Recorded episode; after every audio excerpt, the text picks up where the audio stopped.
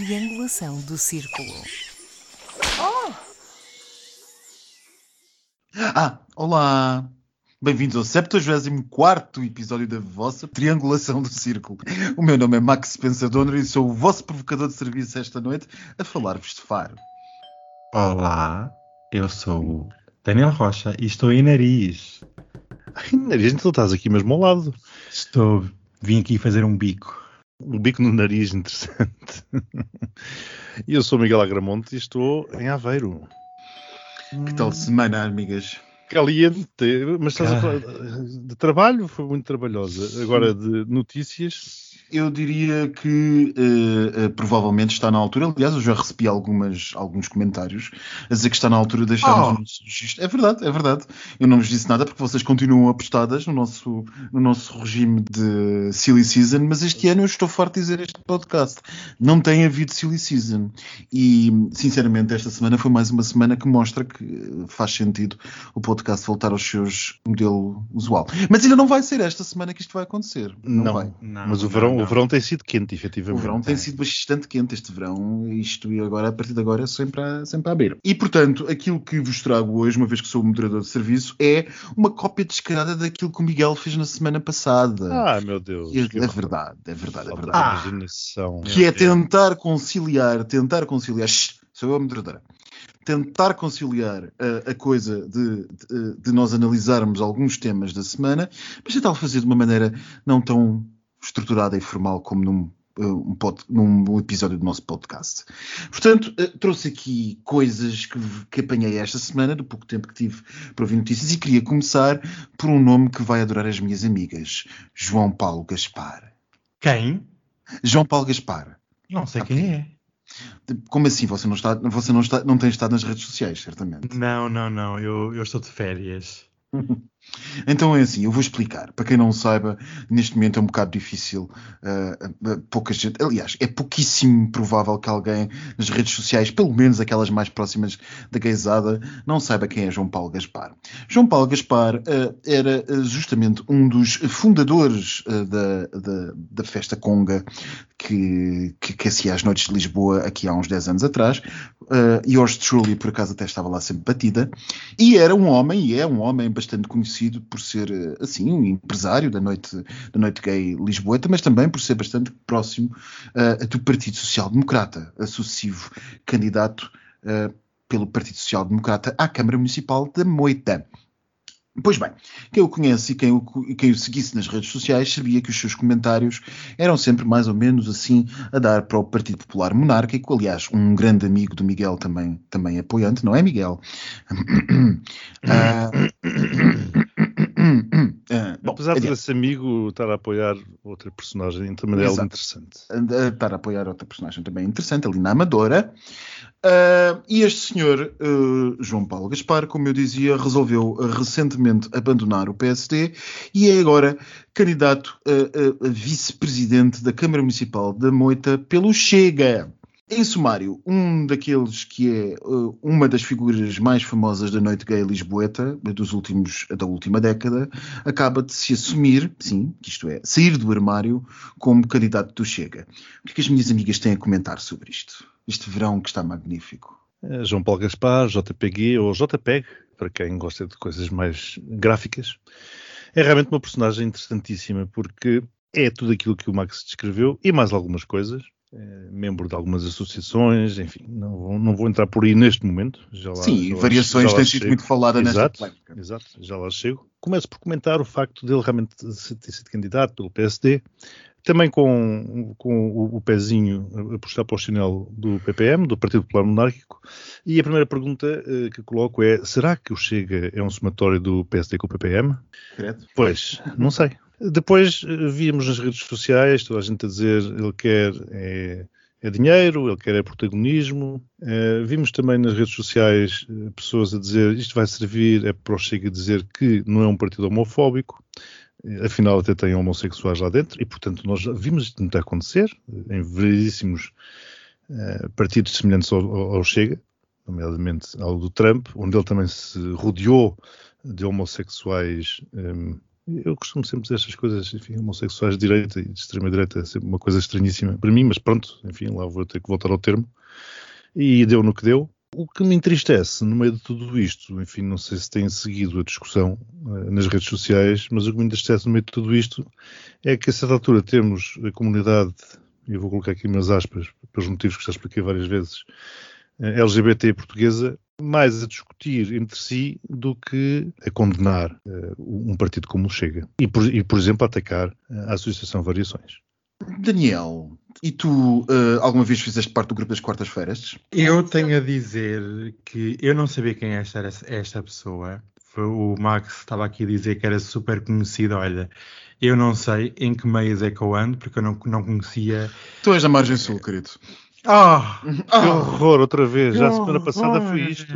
Mas eu hoje estou em nariz, não é na margem sul. Hoje, hoje tenho pedigree whatever. Eu não conheço esses grupos, não sei do que é que estão a falar, mas olha, olha que é preciso. Eu, quando, quando li a notícia, disse: Olha, velha, é preciso ter lata, então, mas agora é do Chega. Isto realmente, o dinheiro faz coisas que a mente não explica e é tudo muito triste. E pronto, uh, o, o dinheiro, então vamos, vamos, vamos o dinheiro, pôr a coisa... se calhar a vontade do poder, não é? E o populismo e as coisas.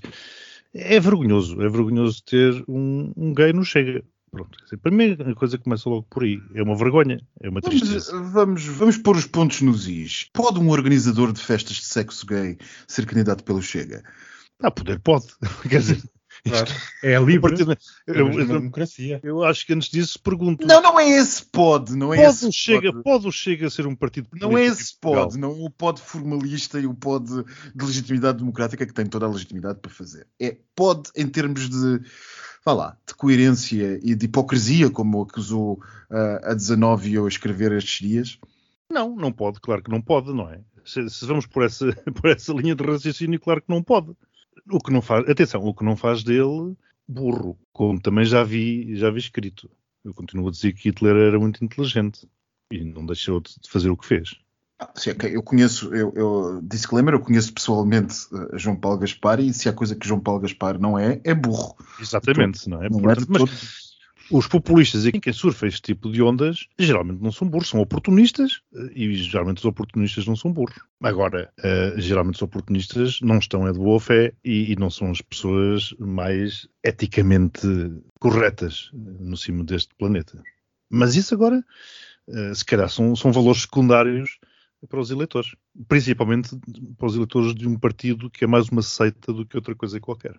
Isto tem alguma coisa a ver com variações? Tanta gente referiu? Era aquilo que eu estava a referir, é onde depois confunde as águas, é onde se consegue pôr as pessoas umas contra as outras, quando na verdade nós devíamos estar unidos contra eh, esta, Exato. esta aberração. Mas a semana foi profícua, como se diz. A semana foi bastante profícua e ali, alguns eh, quarta-feira, salvo erro, foi para lá, foi quarta-feira. O líder da, da Task Force, o nosso, nosso amigo que tantas vezes já falámos, o vice-almirante Gouveia Melo, soubemos através, salvo erro, da TVI ou do público, que ele passou a ser protegido pelo Corpo de Segurança Pessoal da PSP. Isto porque, uh, os meus amigos devem se lembrar, ele foi veiado e empurrado por manifestantes negacionistas depois de se ter recusado a arrepiar caminho e ir por um atalho e evitar os, os manifestantes. Pronto, isto foi em Odivelas, salvo erro também. E a partir de agora, a partir de, aliás, agora não, desta semana, o senhor vice-almirante passou, por causa dos negacionistas, a ter uh, segurança pessoal. O senhor vice-almirante acrescentou também que, segundo as análises do Estado e segundo os estudos que o Estado tem, portanto, a Task Force e alguns outros institutos, uh, o nível de negacionistas uh, propriamente dito das vacinas em Portugal andará dos 2 a 3%, e que, portanto, isto é uma minoria ruidosa, bastante ruidosa, mas não passa de uma minoria. Isto enquanto nós atingimos hoje os 83% da população com pelo menos uma dose de vacinação uh, tomada que é que acham, meus amigos? Olha, eu vou já começar por dizer que pensava que ele ia ter segurança mais cedo, porque realmente os comentários que se faziam nas redes sociais, com até com ameaças de morte e tudo, achei que mais cedo teria segurança. Esta recomendação foi, foi também feita pelo Serviço de Inteligência e Segurança de Portugal, o SIS, e demonstra que realmente há uma coordenação seja física ou digital, que estes 3 ou 4%, por mais ruidosos que sejam, estão organizados e não são simplesmente pessoas que não tomaram a medicação uh, ao, fi, ao, final do dia. É um grupo organizado e faz uma propaganda muito eficiente. E um segundo ponto, para o militar, para o coordenador da Task Force, porque realmente teve um calibre um nível para responder a esta gentalha que o outro político não tinha. E um pequeno, um pequeníssimo uh, reparo que vários jornalistas, uh, após estas notícias da, sobre a segurança que iria ter, vários jornalistas insistiram que qual era o sonho, qual era o caminho, se ia seguir a política. É tipo, ali a criar um drama desnecessário e o homem pôs toda a gente na linha. Muitos criticaram, mas realmente é preciso nível para lidar com isto tudo. Pois, pelos vistos, era preciso um militar. Eh, aparentemente era mesmo preciso um militar eh, neste cargo. Bom, antes de mais, fico feliz por o vice-almirante não ter atalhado o caminho e não ter ido por um, por um beco para evitar uh, tais burgessos porque uh, fez-me lembrar um pouco até o, o, então candidato Ramalhianes à presidência da República, quando, no meio, enfim, quando foram disparados um ou dois tiros, ele se pôs em cima, julgo que foi de uma carrinha, de peito aberto, e, enfim, foi demonstrando ali assim a sua coragem. Portanto, 40 anos ou 45 anos depois, eh, estamos enfim, a viver uma situação semelhante, neste caso com outro tipo de terroristas. Porque estes senhores são efetivamente terroristas, como o Daniel estava a dizer, são um grupo organizado, eh, bem financiado, meia dúzia de, de, gatos pingados que aí andam, porém fazem um ruído desgraçado. Se nós nos fôssemos só uh, avaliar uh, a realidade por aquilo que vemos nas redes sociais, epá, até parece que eles são a maioria da população. Claramente, não, pelo, pelo barulho, é? pelo barulho que eles fazem, parece que são a maioria da população. E depois, quando, vão, quando vamos a ver, eh, são, meio dúzia, são efetivamente meio dúzia de gatos pingados que fazem barulho, que fazem barulho e, e que negam, enfim, as evidências científicas e, e, tudo. Aliás, não foi esta semana também que houve um, um juiz que resolveu pôr o, o Presidente da República e o Primeiro-Ministro e o Estado português tudo em tribunal exatamente. por um ah, atentado exatamente. contra a humanidade, uma coisa que assim. Um juiz, um juiz. Apoiado já... por centenas de pessoas na rua. Pronto, aproveito, já, uhum. aproveito já para perguntar o que é que a Ordem já disse alguma coisa a Ordem não, o Conselho Superior de Magistratura, o relator propôs, o Conselho Superior de Magistratura não, o, o, o relator, o relator, o, relator, sim, podemos dizer, o relator do processo propôs a expulsão. Pronto, espero que alguma coisa seja feita. Portanto, estamos a ver que estes grupos, uma vez mais, voltando àquilo que o Daniel disse, estão muito bem organizados e muito bem, entre aspas, frequentados. Portanto, acho isto um episódio muito triste. Acho que o vice-almirante esteve muito bem, mas isto há que pôr cobre esta situação e há que tratar esta gente como terroristas e como atentadores ao Estado de Direito e, e, e à saúde pública. Situações como estas eh, e posicionamentos como estes não podem ficar incólumes, não podem. Porque senão, eh, qualquer dia, eh, bom, se não é já, é o vale tudo. E a liberdade de expressão não é tudo. As pessoas têm que entender isto. Pronto, mas isto foi uh, quarta-feira, mas terça-feira, terça-feira, uh, depois de já ter apresentado duas queixas no Tribunal Europeu de Justiça contra as ajudas do governo à, à nossa amiga, que é o nosso sistema fetiche, a TAP, o nosso amigo Michael Leary, que é basicamente o único que tem feito, depois de Miguel Sousa Tavares, oposição a Pedro Nuno Santos, e que oposição tem feito, veio a Lisboa a, a, a anunciar uh, cerca de 20 26 ou 27 novas rotas em Lisboa, Porto e Faro, uh, e três aviões uh, mais uh, colocados no país, e queixar-se que havia um excesso de dinheiro dado à, à, TAP, dizendo que os slots do aeroporto de Lisboa eram todos ocupados à partida pela TAP, que depois não os voava e que, portanto, quando os libertava, a concorrência já não podia utilizar e ainda uh, perguntado se gostaria de concorrer à privatização da TAP se eventualmente ela fosse eh, levada a cabo, respondeu que nem oferecida queria que isto era uma responsabilidade dos contribuintes portugueses. Ai, mas, mas olha, eu tenho aqui um áudio maravilhoso. Posso? Pôr? Ai, vamos, vamos ouvir. Ai, sim, sim. Ai, então aqui vamos, vai. Vamos, Exatamente a esse respeito. Me, or to buy TAP? No, we wouldn't take a present of TAP. If the Portuguese government called up and asked us to take it for free, we would politely say, no, thank you very much. We don't want something that has lost money for 75 years in a row, uh, that needs a state aid bailout every five or six years and lurches from crisis to crisis. Uh, no, thank you. Os meus amigos, depois de ouvirem este áudio, o que é que têm a dizer? Max, quando tu aqui falavas que uh, a única oposição ao ministro Pedro Nuno Santos vinha destas duas personagens, do Miguel Sousa Tavares e o CEO... O que não é bom, o que não é necessariamente bom. Era isso que eu ia chegar, que é, é muito triste uma democracia não ter um parlamento que faça oposição uh, a Pedro Nuno Santos e esta diretriz governativa de como levar a tapa a um, a um bom porto. Como dizias, é um tema fetiche, parece que só falta o chicote e o chapeuzinho de cabedal e nós estamos prontos para entrar dentro de um, de um avião da TAP, porque, meu Deus do céu, isto é uma vergonha nacional, continua. Ainda hoje saiu uma notícia a dizer que a TAP até junho teve prejuízos de mais de 400 milhões de euros. Onde é que nós andamos com isto tudo? Bruxelas está a fazer uma pressão enorme para que a TAP seja comida por outra companhia aérea europeia. Eu não sei qual, não há um plano. Literalmente a TAP anda à deriva e uma companhia aérea andar à deriva parece que vai crachar no chão ou no oceano, porque isto, sinceramente, onde é que isto vai parar, amigos? Aonde? Ao meu bolso. Ao meu bolso de Não, isso já foi, isso já foi. E ainda vem mais. Ah, pois vem, então, mas isso é óbvio, não é?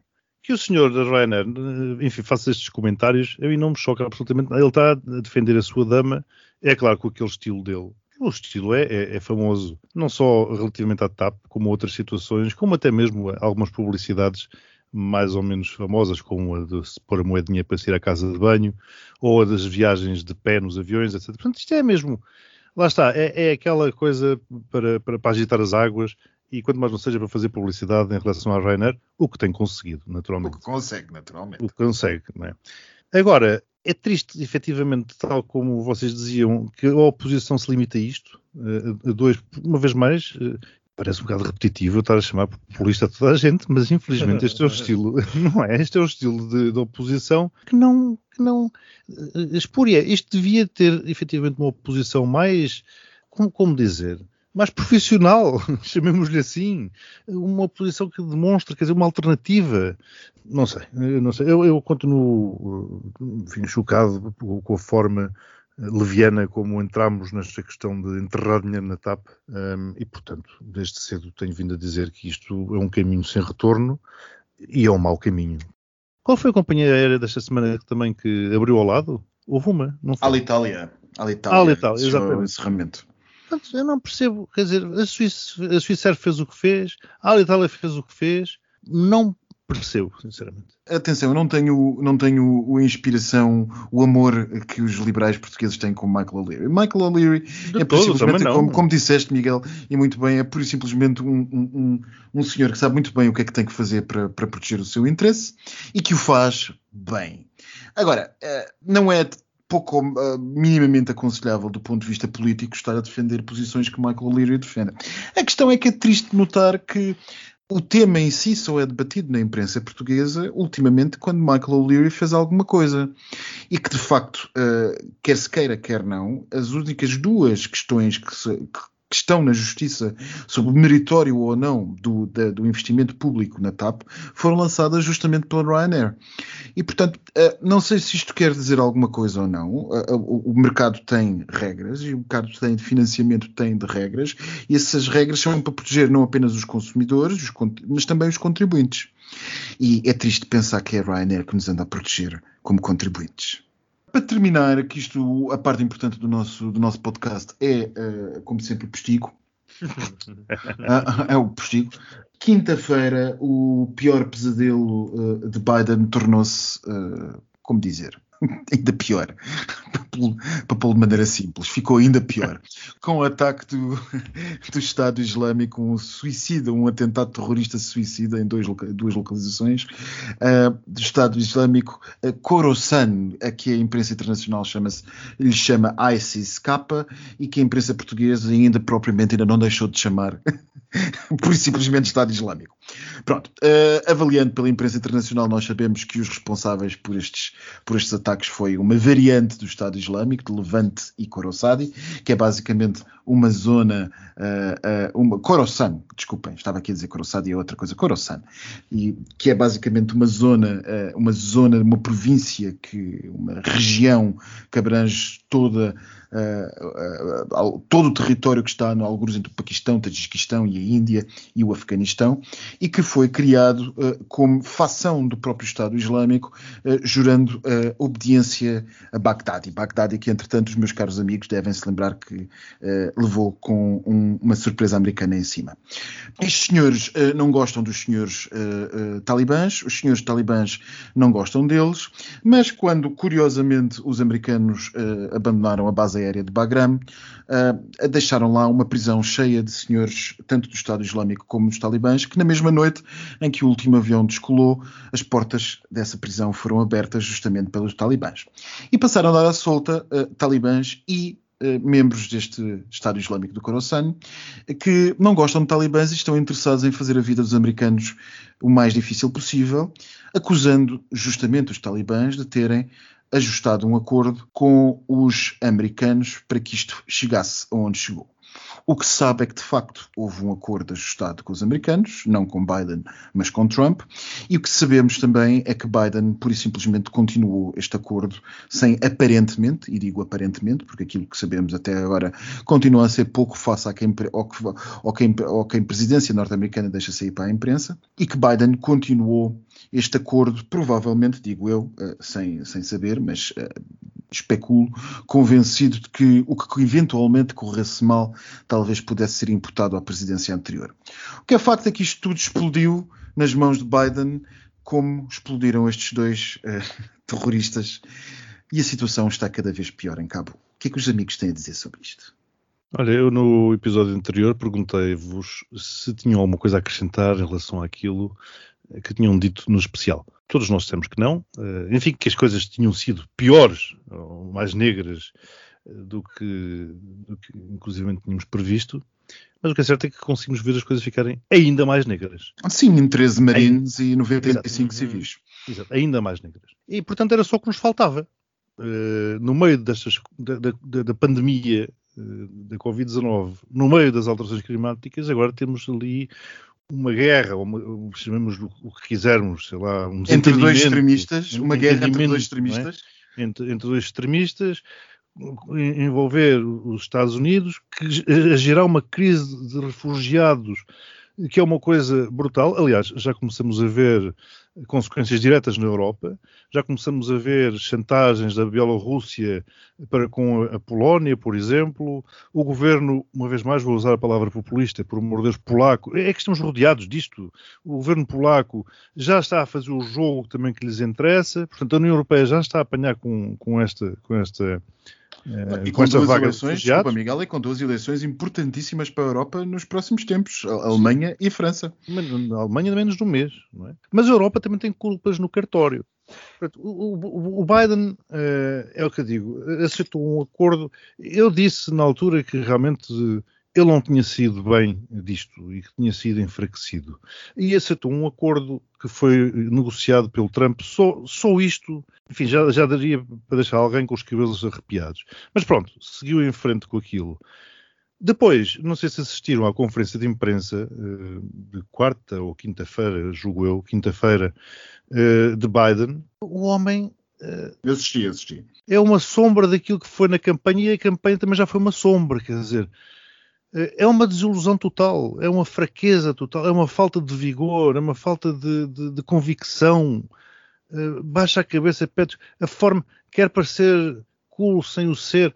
Sinceramente, preocupa-me muito um mundo sem, sem a liderança norte-americana ou com a liderança enfraquecida, porque o que é certo é que com o Trump não vou dizer que o Trump seria melhor, pelo amor de Deus, mas pelo menos ele enganava alguns, sempre, sempre dizia aquelas bacuradas e pelo menos os seus seguidores acreditavam naquilo. O problema do Biden é que o pessoal do Trump já não gosta, naturalmente não acredita nele e o pessoal que votou no Biden neste momento começa a ficar seriamente desiludido. Olha, é, é, é uma tragédia. Eu compreendo tudo o que tu estás a dizer, mas os níveis de apoio à decisão roçam os 75%. Há a claro. decisão de retirar, mas se tu fores a ver a aprovação geral caiu a pique.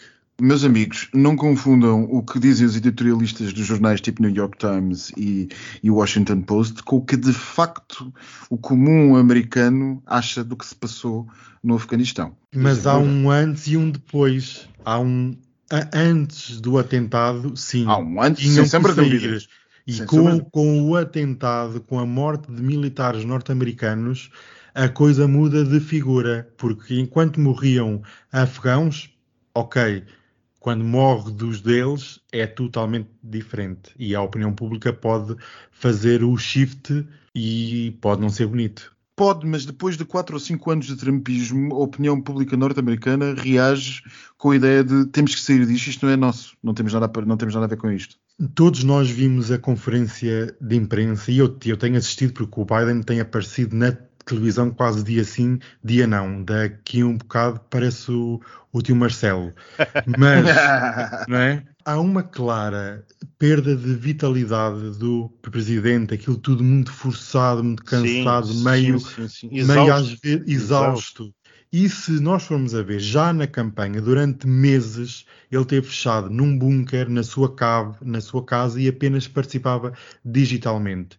E tudo foi formado como se ele tivesse super energia, tivesse super bem de saúde, mas eu volto a dizer, onde há fumo, há fogo. E o Biden demonstra claramente que as suas capacidades mentais não estão a 100%. E houve situações na conferência que eu fiquei abismado como é que um presidente norte-americano demonstra tal fraqueza. Mas Sim, ele baixava, baixava a cabeça, ficava assim, mesmo com a cabeça baixa, eh, literalmente. Nós tivemos 4 ou 5 anos de um presidente eh, posto em causa sucessivamente por suas capacidades mentais não estarem, não estarem ao, ao- nível de um presidente americano. Os livros foram escritos, centenas de artigos em jornais foram esgrimidos do mundo fora, milhares, sobre os as, as capacidades do presidente anterior. O que eu quero dizer é que eu compreendo o que é que vocês estão a dizer, mas também vos quero dizer que a opinião pública americana já está mais da- martelada com esse tipo de, de- de narrativa Sim, e de opinião. é verdade. Portanto, é relativamente irrelevante para os americanos neste momento esse tipo de narrativa. Porque isto é o- lero-lero, o, o, o soundbite é tão grande que agora vai soar a como aqueles que diziam que o Trump eh, estava incapacitado agora estão a dizer o mesmo de Biden. Utilizando em português a expressão inglesa, ao, fi- ao fim do dia, ao fim do dia, o que é que, o que, é que, que é irritante até dizer chega quando as pessoas usam isso, mas pronto. Ah, ao fim do dia, o que é que acham que conta para o americano médio? É que é o que eu digo. As sondagens de facto mostram um índice elevadíssimo de aprovação pela da saída do, do Afeganistão. Sem Ora, dúvida. naturalmente que uns podem dizer que a coisa foi mal feita, outros podem dizer que o que era preciso era sair, isto na opinião pública americana. Mas, no final de contas, realmente o que interessa a todos, à larguíssima maioria dos americanos neste momento, é que eles já não se veem como os polícias do mundo, eles já não querem saber disso. E isso coloca em casa a NATO eh, e eu gostava de saber o que é que será Taiwan de tudo Pois, isto. exatamente. Taiwan a questão é diferente. A Pois questão é, diferente pois porque é. a opinião pública norte-americana está exausta das questões do Médio Oriente e de, vamos e venhamos, tudo o que tem a ver com, com estas questões de Médio Oriente e Oriente alargado que envolvam as questões islâmicas e todas estas questões de A, a opinião pública norte-americana está saturada disto. Mas o mesmo não se passa com a China. Antes, pelo Ora. contrário. Passámos 4 ou 5 anos a bombardear os norte-americanos com o problema da China. Aliás, Trump sempre disse China, China, China, China, China. E, como nós aqui falámos antes da tomada de posse de Biden, não, os meus amigos se devem lembrar, ah, era pouquíssimo provável que os, que os democratas virassem o jogo no que toca à China. Antes, pelo contrário. Provavelmente iam aprovar, a- apostar justamente na continuação dessa narrativa, porque os- o- o- a, presidência de Obama, dos poucos momentos em que mostrava os, os dentes e as garras, era justamente com, com China, no mar da China.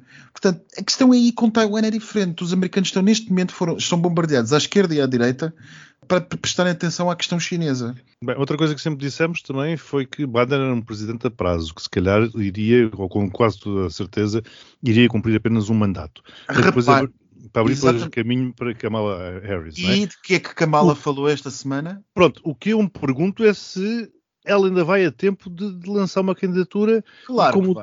E como o Daniel. Não, a candidatura, claro que lança, mas de vencer, de vencer o, as eleições. E Eu como o Daniel dizia, o Não- que é que vai não acontecer vence, não. em 2022, no Congresso? Muita coisa pode acontecer, mas eh, o- as presidências norte-americanas, as presidenciais norte-americanas, ou pronto, os presidentes norte-americanos perderem eh, o Congresso e o Senado nas midterms, não choca ninguém. Sempre aconteceu. Aconteceu, mas neste momento, com Trump perdeu, o, Ba- o mas Obama o- perdeu, Bush Certo, perdeu, mas Clinton, o- enfim. Mas repara, Max, o Biden vem com uma agenda super reformista e que era agora que ia alterar as coisas e está tudo empancado, nada avança. E se em 2022 nada avançar mesmo, eu não sei como é que será em 2024 com umas eleições gerais A e um, e um partido dem- democrata dividido. Não consegue. esta gente Daniel, a narrativa, a- desculpa de interromper-te, a narrativa política norte-americana é diferente da maneira de ver da narrativa da- da- da- do debate político europeu. Sem é dúvida, diferente. sem dúvida, É sim. diferente. Mas não consegue é- é mais o povo. Não consegue É, é mais, é mais confortável para, uma- para um presidente norte-americano de alguma maneira não ter o Senado e o Congresso do que tê-lo. Porque a política, norte, a política de Washington é extraordinariamente difícil de, de conseguir maiorias, mesmo quando se tem maioria. Porque as obediências dos representantes, tanto no Congresso como no Senado, são profundamente estaduais. E, portanto, é muito difícil negociar e às vezes é melhor ter as, as- aquilo que eles chamam as casas, as houses, contra do que a teu favor. Em termos Qual de foi a primeira grande construção- exposição de Biden depois da sua vitória? Foi um- uma humilhação, uma coisa horrorosa em Cabul. Pois, É, esta, sei. esta é, olha, como tu dizias, no fim do dia, esta, do dia? isto é o que fica, é o que fica visível e na memória das pessoas. Qual é Não, o grande- primeiro grande marco de Biden? Uma derrota humilhante. Mas, mas atenção, eh, eh, atenção, eu não estou a discordar disso. O que eu vos estou a dizer é que isto é o que nós vemos e é o que pensamos, se quanto a mim, corretamente, mas é o que nós vemos da nossa perspectiva. Pegar na imprensa americana não é visto assim. Não, claro que não. Claro que não. E é o que interessa para saber como é que se ganham as eleições, é isso. E enquanto Biden teve a gerir este assunto e a imprensa norte-americana foi relativamente simpática com ele, por exemplo, face à imprensa europeia, que mesmo a imprensa pró-democrata e à esquerda o criticou, à esquerda moderada, diga-se, porque a esquerda mais radical sempre, sempre se atiraria a uma situação destas. Ah, aliás, nós chegamos a um ponto de ver ah, al- alguns partidos comunistas do mundo a, a- a festejarem esta grande, a, a grande vitória dos talibãs sobre o Império norte-americano. Mas essas- não vais mais longe, o nosso aqui de português. Ah, O brasileiro também, por exemplo, o francês, por exemplo, coisas assim do género. Enquanto Biden esteve a, a- a tentar gerir o caos deste assunto e começaram os spins democratas a, a falarem das influências da presidência de Trump, como eu digo, Kamala Harris estava no Sudeste Asiático a falar grosso contra a China, É, assim, e de vez em quando isolada por causa da síndrome da do, Havana. do síndrome da Havana. Mas o que é facto é que estava lá. Portanto, continuo na minha. A meio da- da- do mandato vai aparecer Kamala Harris e a partir daí falamos de China. Eu não acredito que a, que a Kamala seja presidente. Eu até aposto um alto jantar no melhor restaurante do- deste país. Com É lá, Max, Max, anota isto, por favor. Isto vai ficar gravado. Anotem, audiência, anotem, porque isto vai ser cobrado. Kamala não não, Não. Ignores a, a importância da política identitária no debate interno norte-americano. Kamala é, é isto, é, é minoria eh, eh, rássica, é mulher, é tudo e mais alguma coisa. Não ignores isso. Isso Então, é, mas, re- repara uma coisa, Max, durante a campanha eleitoral, eh, no início da campanha, quando faziam sondagens, a Kamala, por exemplo, no voto negro, estava em sexto ou sétimo lugar.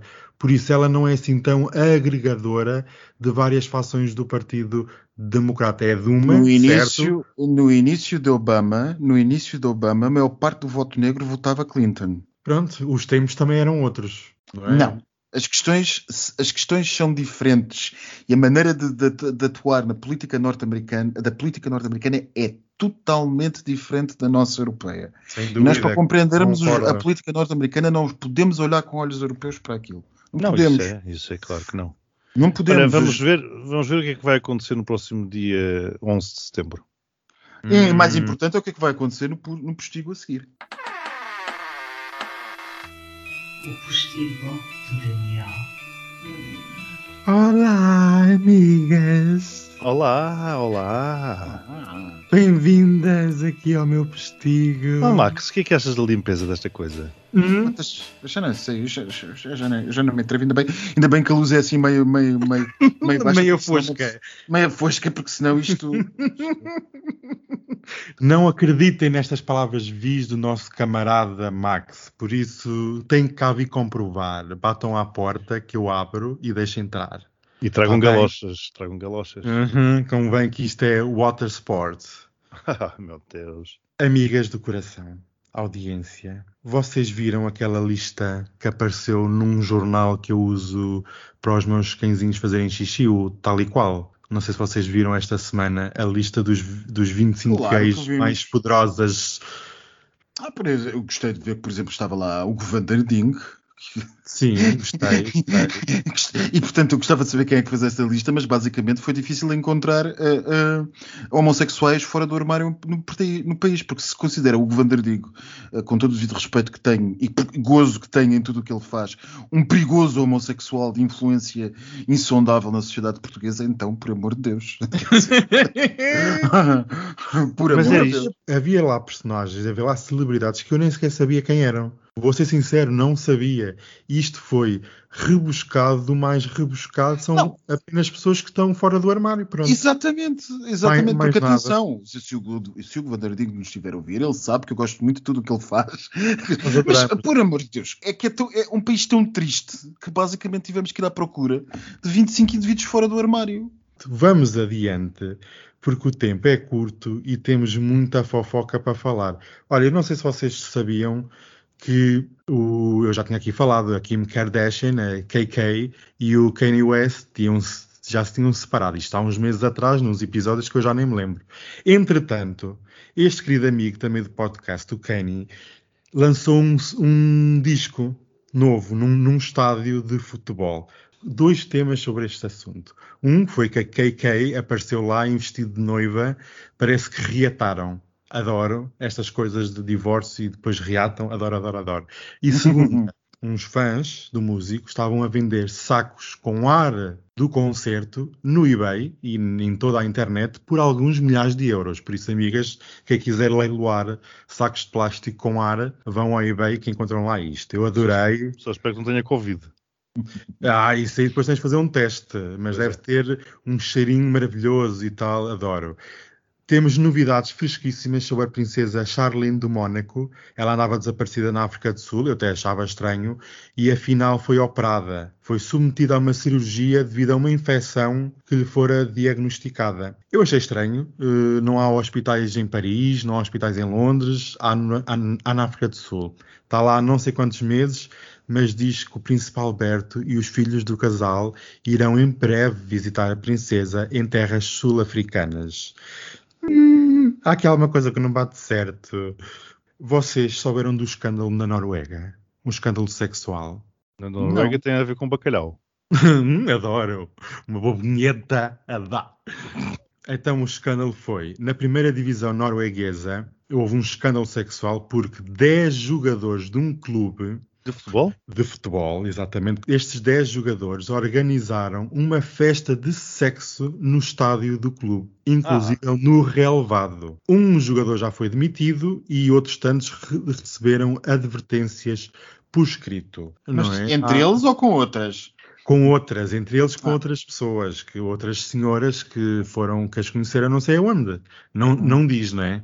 E elas foram todas, foi nos balneários e no estádio, dentro mesmo do relevado.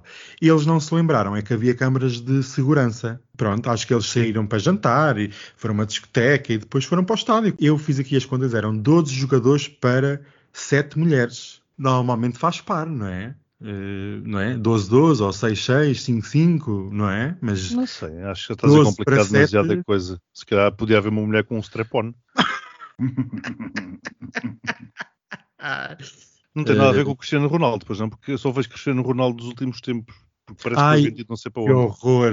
O que o Cristiano Ronaldo agora, em vez de ter eh, marquise, vai lá construir uma igreja ou uma mesquita. E será que esses vídeos que eles fizeram lá através das câmaras de segurança Não será para pôr no OnlyFans, que agora afinal recuou. Recuou, amiga, está tudo salvo. Vo- As vossas vistas estão salvas, porque o OnlyFans, como o nosso querido amigo Miguel, está sempre a par das novidades e das trends, regrediu na sua proibição de sexo explícito. Uma mulher, nos Estados Unidos, afirma que casou com o fantasma do Michael Jackson. Pelo menos já é branco.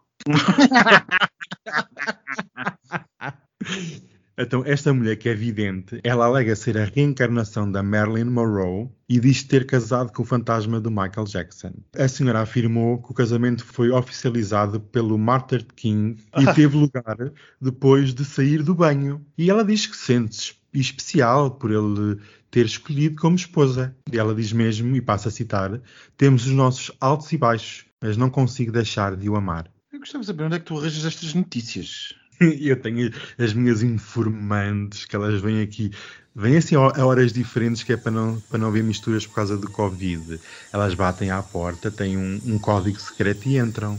Beijinhos. Beijinhos. E para a semana já com a caseta e tudo. o Ah! resto. é Está verdade. de volta, tenho que tirar as teias. Pois é verdade. Beijinhos, beijinhos e boa semana. Beijinhos.